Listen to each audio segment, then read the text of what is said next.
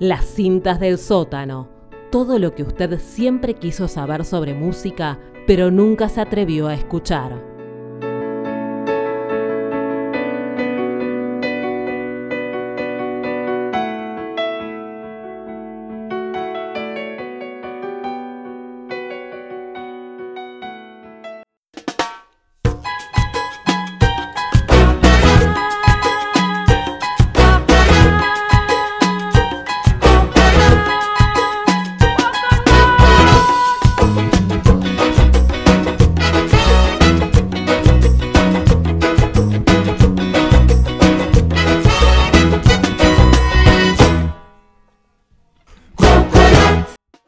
Bienvenidos, bienvenidas, bienvenidos a otro episodio de Sandía y Vino modo cuarentena.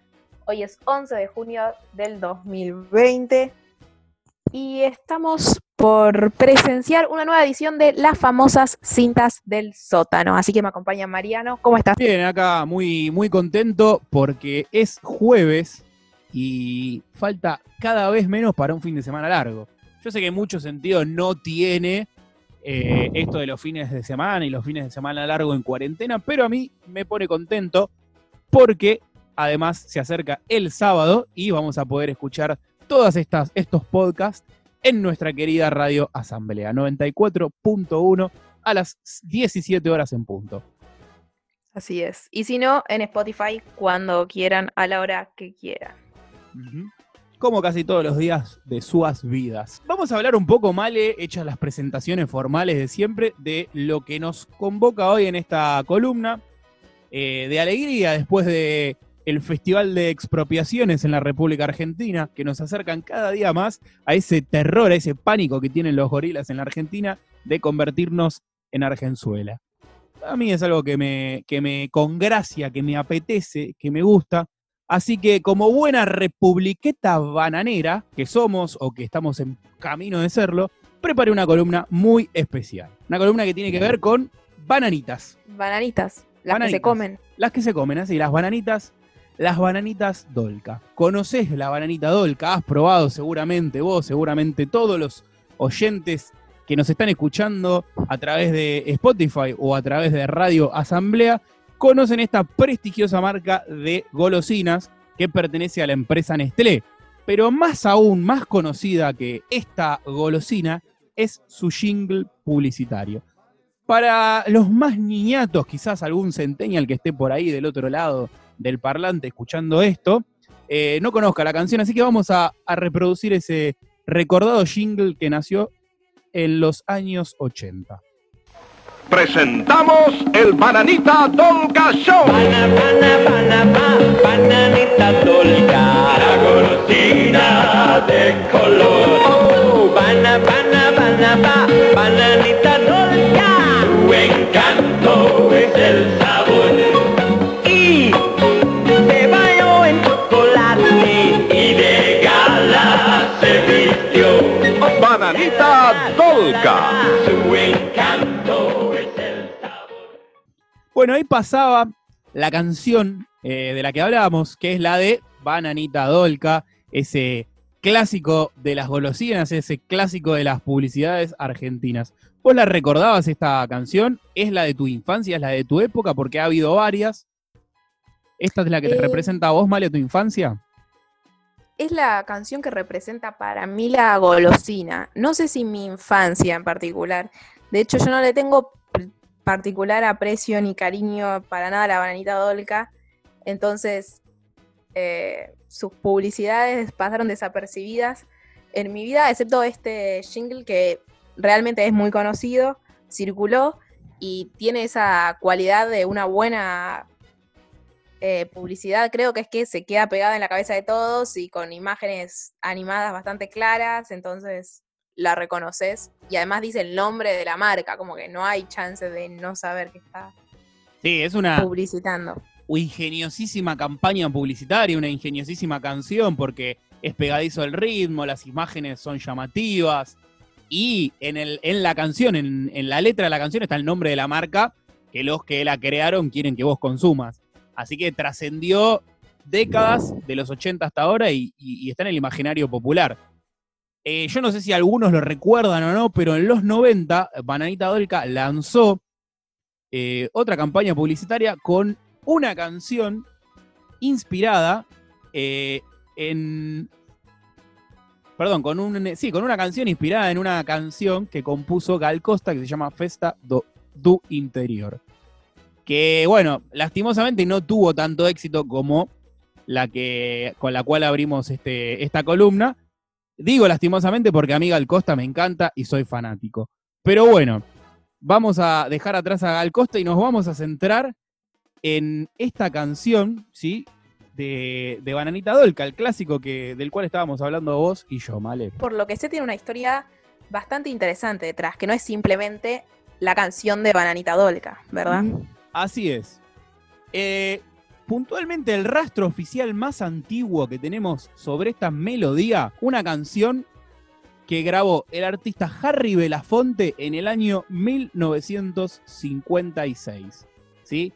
Esa canción en ese álbum que se llamaba Calypso, They Owe Banana Boat Song. They Owe la canción del bote de bananas. Se llamaba la canción, pero vamos a dejar un poquito que un músico renombrado de la cultura argentina, que nació en Italia, llamado Luca Prodan, nos cuente quién es este tal Harry Belafonte y qué hacía. Había el ska. Antes del ska había el blue beat. Antes del blue beat había, había el calipso. Y el rey del calipso era Harry Belafonte. Vamos a hacer tres temas de Harry Belafonte. Ahí escuchamos entonces a Luca Prodan, eh, pero no con Sumo, sino con su banda de reggae que se llamaba la Harlingham Reggae Band, que era su banda paralela a Sumo y que se dedicaba solamente y puramente a hacer reggae. Y acá nos explica, en la previa de un tema que se llama Matilda, quién era Harry Belafonte, que era el padre, el rey del calipso. Calipso era un estilo de música jamaiquino. Y además de explicarnos quién era Harry Belafonte, nos dice un poco sobre eh, los ritmos jamaiquinos, de dónde vienen. Alguna vez nosotros en este programa hablamos de el mento y hoy vamos a hablar también de este ritmo que es el calipso. Podríamos decir que los dos juntos serían los sadres, eh, por no ponerle género a, a estos dos ritmos, son los sadres del ska y del reggae como bien nos explicaba Luca Prodan allá en los 80. Entonces, volviendo un poco a este Harry Belafonte, este músico tan importante, neoyorquino él, ¿sí? Nació en, en Nueva York.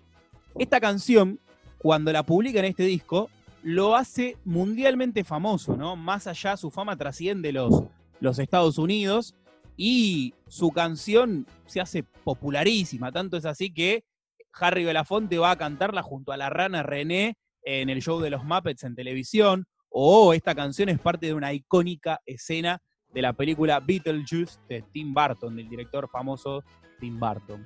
E infinidad de artistas no han tocado esta canción, como bueno, veníamos, veíamos recién Sumo, Manu Chao, se, tradujo al español. Es una canción muy icónica y muy clásica del cancionero popular eh, norteamericano. Es una canción que se canta en los campamentos, eh, en los Estados Unidos, en los campamentos de niños y adolescentes. Es parte de, ya de, de las melodías populares, ¿no? Podemos decir que es la canción que lo lleva a la fama, entonces. Exactamente.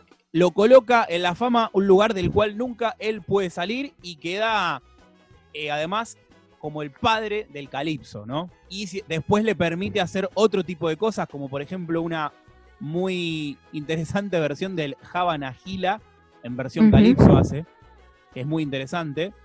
Eh, que ya haremos alguna otra columna sobre raras versiones dentro de la música del Havana Gila. Hay de sobra. Sí, sí, hay eso. Hay una de surf rock del guitarrista Dick Dale, que es el guitarrista fetiche de Tarantino. Así que también es otra interesante versión. Pero bueno, ¿qué pasa hoy con eh, el muchacho, el compañero Harry Belafonte? ¿Cuántos años tiene? ¿Está vivo? Sí, está vivo. Tiene 93 años y atrás de sus espaldas, además de ser un hitero total, arrastra un gran y un fuerte compromiso social. Para que se den una idea así, les tiro por arriba de la mesa las cosas interesantes que hizo a nivel social esta persona. Primero, lo más cercano que tenemos, se opuso A. Bush en las invasiones a Irak. Bien. Claramente. En el ¿Qué 60, el go- esto es una locura hermosa que lógicamente la logró por, eh, por este éxito que le dio la canción Day O. El gobierno nacional de Guinea, un país en África, lo invita para que dirigiera el ballet nacional Joliba. Bien. Increíble, un tipo, "Bueno, está bien, voy, fue, este, dirigió el ballet nacional. Yo iría. Yo también. Si me invitan, digamos, ¿no? Pero Sí, sí. es curioso que un ballet nacional esté dirigido por una persona que no es de ese lugar, ¿no? No, pero la, consideración que tenía el, eh, el gobierno de Guinea era porque él había llevado cierta parte de la cultura afrodescendiente, eh, le había llevado la bandera de la cultura afrodescendiente en América Latina y en el mundo. Y, perdón, en América y en el mundo. Así que por Sí, de eso hecho, el- eh, era invitado el por este gobierno. tiene, Claro, el tiene- calipso, digo, tiene orígenes afro. Claramente sus raíces son de, de los orígenes afro, así es. Otro puntito importante de Harry ver. Belafonte. En el 87 lo designan embajador de UNICEF por los derechos de los niños en África. Y el último, en el 2001 inicia una campaña de prevención contra el HIV en África. Bien sumamente relacionado y firme con sus raíces eh, africanas. Participó en Guinea y en diversas campañas, como estamos viendo. ¿Te parece, Male, si escuchamos un poquito el audio original de esta canción eh, de Harry Belafonte? Day Por supuesto. Banana Boat Song. Work all night and a drink a rum. Stack banana till the morning come. Come, Mr. Tallyman, tally me banana. Come, Mr. Tallyman, tally me banana. Bueno, ahí pasaba un fragmentito de, de Harry Belafonte con su clasicazo. Pero, ¿esta canción es de autoría de Harry Belafonte? Es la pregunta que todos nos estamos haciendo. ¿Nació de la cabeza mágica y misteriosa de este artista neoyorquino? No. Harry Belafonte toma esta melodía, toma esta música y toma parte de la letra de su niñez. Su niñez él la pasó en Jamaica, en este país centroamericano. Ahí fue donde escuchó esta canción y donde, donde escuchó esta letra. Él la copia porque queda en su cabeza dando vueltas muchos años porque, como ven, es un ritmo muy pegadizo y un día en el 56 decide grabarla y esto es lo que lo ca- catapulta a la fama. Es una canción muy, bueno, tradicional que pasó de generación en generación. ¿De dónde nace en Jamaica? De los barcos que transportaban bananas. Los cargueros jamaiquinos, esclavos, que cargaban esos grandes y pesados cajones, arrastrándolos del puerto por pequeñas tablas hasta los barcos de madera, iban balanceándose y cantando esta hipnótica canción. Surge a modo de protesta para hacer más llevaderas las terriblemente agotadoras horas de carga y descarga que tenían estos esclavos afrodescendientes. Vamos a ver qué dice la letra original de la canción. ¿La tenés por ahí, Male? Sí, la tengo por acá y ya la leo, pero antes quería decir que un poquito me hace acordar a la canción de mm, Duerme, duerme, negrito. No sé si la tenés. Eh, sí, la, La varias historia. muy reversionada. Mm. Sí, me, me remitió a eso y también ¿no? Eh, a otra columna que ya hicimos en Dando la Nota con Martina, en donde reflexionábamos sobre las canciones de la Guerra Civil, por ejemplo, española, que habían trascendido y habían llegado a nuestros días cantadas por nuestros abuelos. Bueno, el caso parecido a esta canción, ¿no? Una canción de protesta que se iba repitiendo eh, generación tras generación. La canción dice, trabajo toda la noche con una copa de ron, llega la luz del día y me quiero ir a casa. Amontonando bananas hasta que llegue la mañana, llega la luz del día y me quiero ir a casa. Bueno, la letra esta, esta parte lógicamente no figura en la versión de Harry Belafonte y menos en la de Bananita Dolca. Pero refleja esa opresión absoluta que tenían estos esclavos afrodescendientes y cómo no podían llevar su vida con naturalidad, con tranquilidad, trabajar y recibir una buena paga. Lo único que querían era que termine ese martirio que llegara el día para poder ir a tomar un poco de ron y por lo menos evadirse de esa realidad tan opresiva que les imponían eh, las personas que los esclavizaban por este mísero trabajo, ¿no? Sí, que en Jamaica y en muchos otros países de América, ¿no? Quienes estaban explotando las tierras para eh, vender las frutas tropicales era la United Fruit Company, que es una compañía multinacional y que tuvo, pero muchísimos, muchísimos eh, reclamos de sus trabajadores en todos los países en los que estuvo, digamos, las condiciones eran realmente infrahumanas y eso trajo muchos conflictos también con los estados, con aquellos estados que gobiernos, más bien dicho, un poco más populistas que quisieron dar condiciones dignas a sus trabajadores, se vieron forzados a retroceder o se tuvieron que enfrentar al poder de una gran compañía multinacional eh, que exportaba todas las frutas y además se encargaba no solo de, la, de las plantaciones, sino también de el transporte, la comercialización, era como un mega imperio, hasta los ferrocarriles dependían de la United Fruit Company. Así que vamos a hacer un experimento ahora, ya que conocemos la canción, el origen. Vamos a proponerle a los oyentes que mientras escuchan ahora eh, un fragmentito de la canción, cierren los ojos y piensen a ver si les remite a, a un balanceo en un barco la canción. Eso solo. Si a ver si lo sienten los oyentes. Así que vamos a escuchar un fragmentito de la canción y traten de invocar cerrando los ojos esa sensación de balanceo.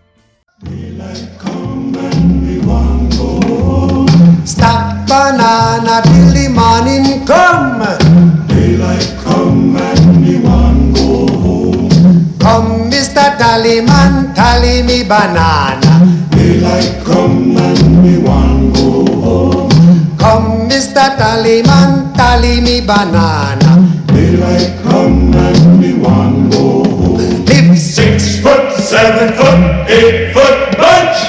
Daylight come and me one go home.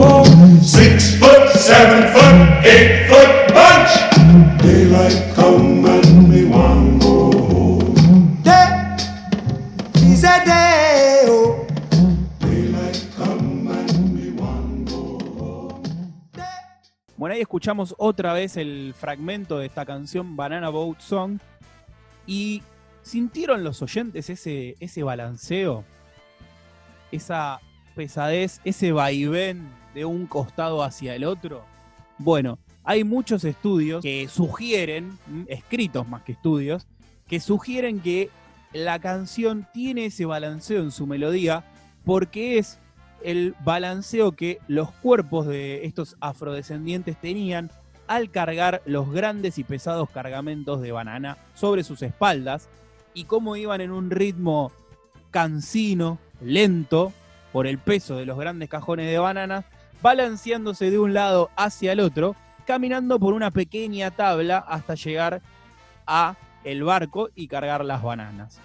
Entonces esa es la teoría por la cual se sugiere que esta canción tiene esa melodía.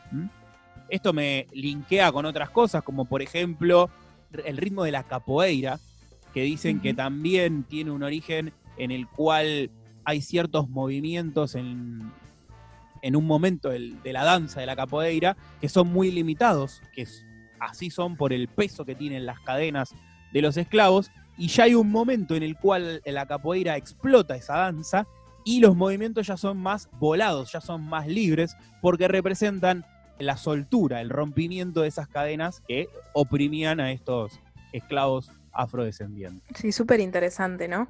Mm. Como aparte, claramente el sonido nos transporta y nos transmite movimiento. Está eso, eso en la letra, por eso le, le proponía a los oyentes que hicieran ese, ese experimento en sus casas. Eh, y ahí entonces cerramos un poquito la historia brevemente de, de esta canción icónica, conocida, que a todo el mundo, a todos nosotros por lo menos, o estas generaciones, ha llegado por un jingle publicitario de una propaganda de una golosina. ¿Te parece entonces, Male, si cerramos eh, esta columna con un cover? Como siempre hacemos en, en las cintas del sótano, no vamos a cerrar con la versión conocida por todos, sino con una distinta, una diferente. ¿De quién es? Es de el genial músico Manu Chao, que es como una especie de antropólogo musical, porque en su tarea se dedicó a unir la canción del jingle de Bananita Dolca con la de Harry Belafonte. Las dos canciones las va a hacer ahora en una sola y le puso el nombre Calypso Banana. Así que vamos a escuchar la versión que hizo Manu Chao en la Sala Paloma de Barcelona en el año 2001.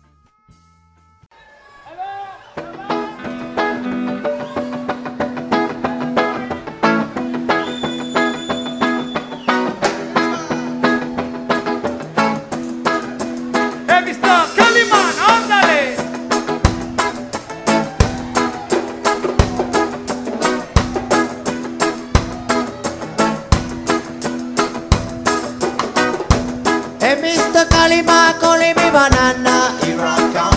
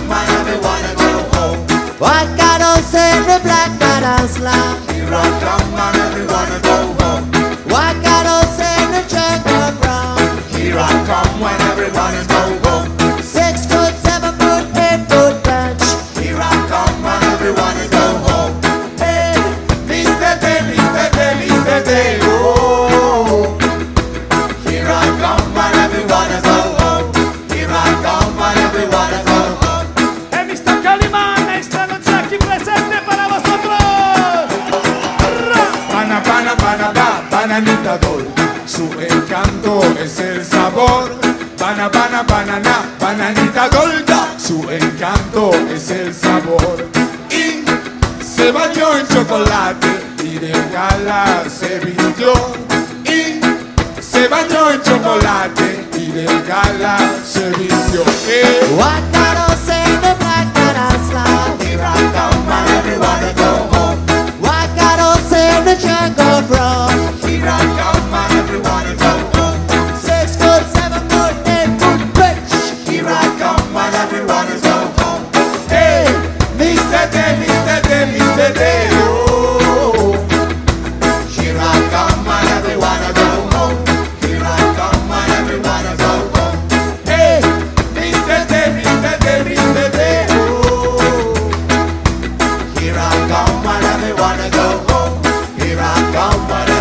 gotta go, go.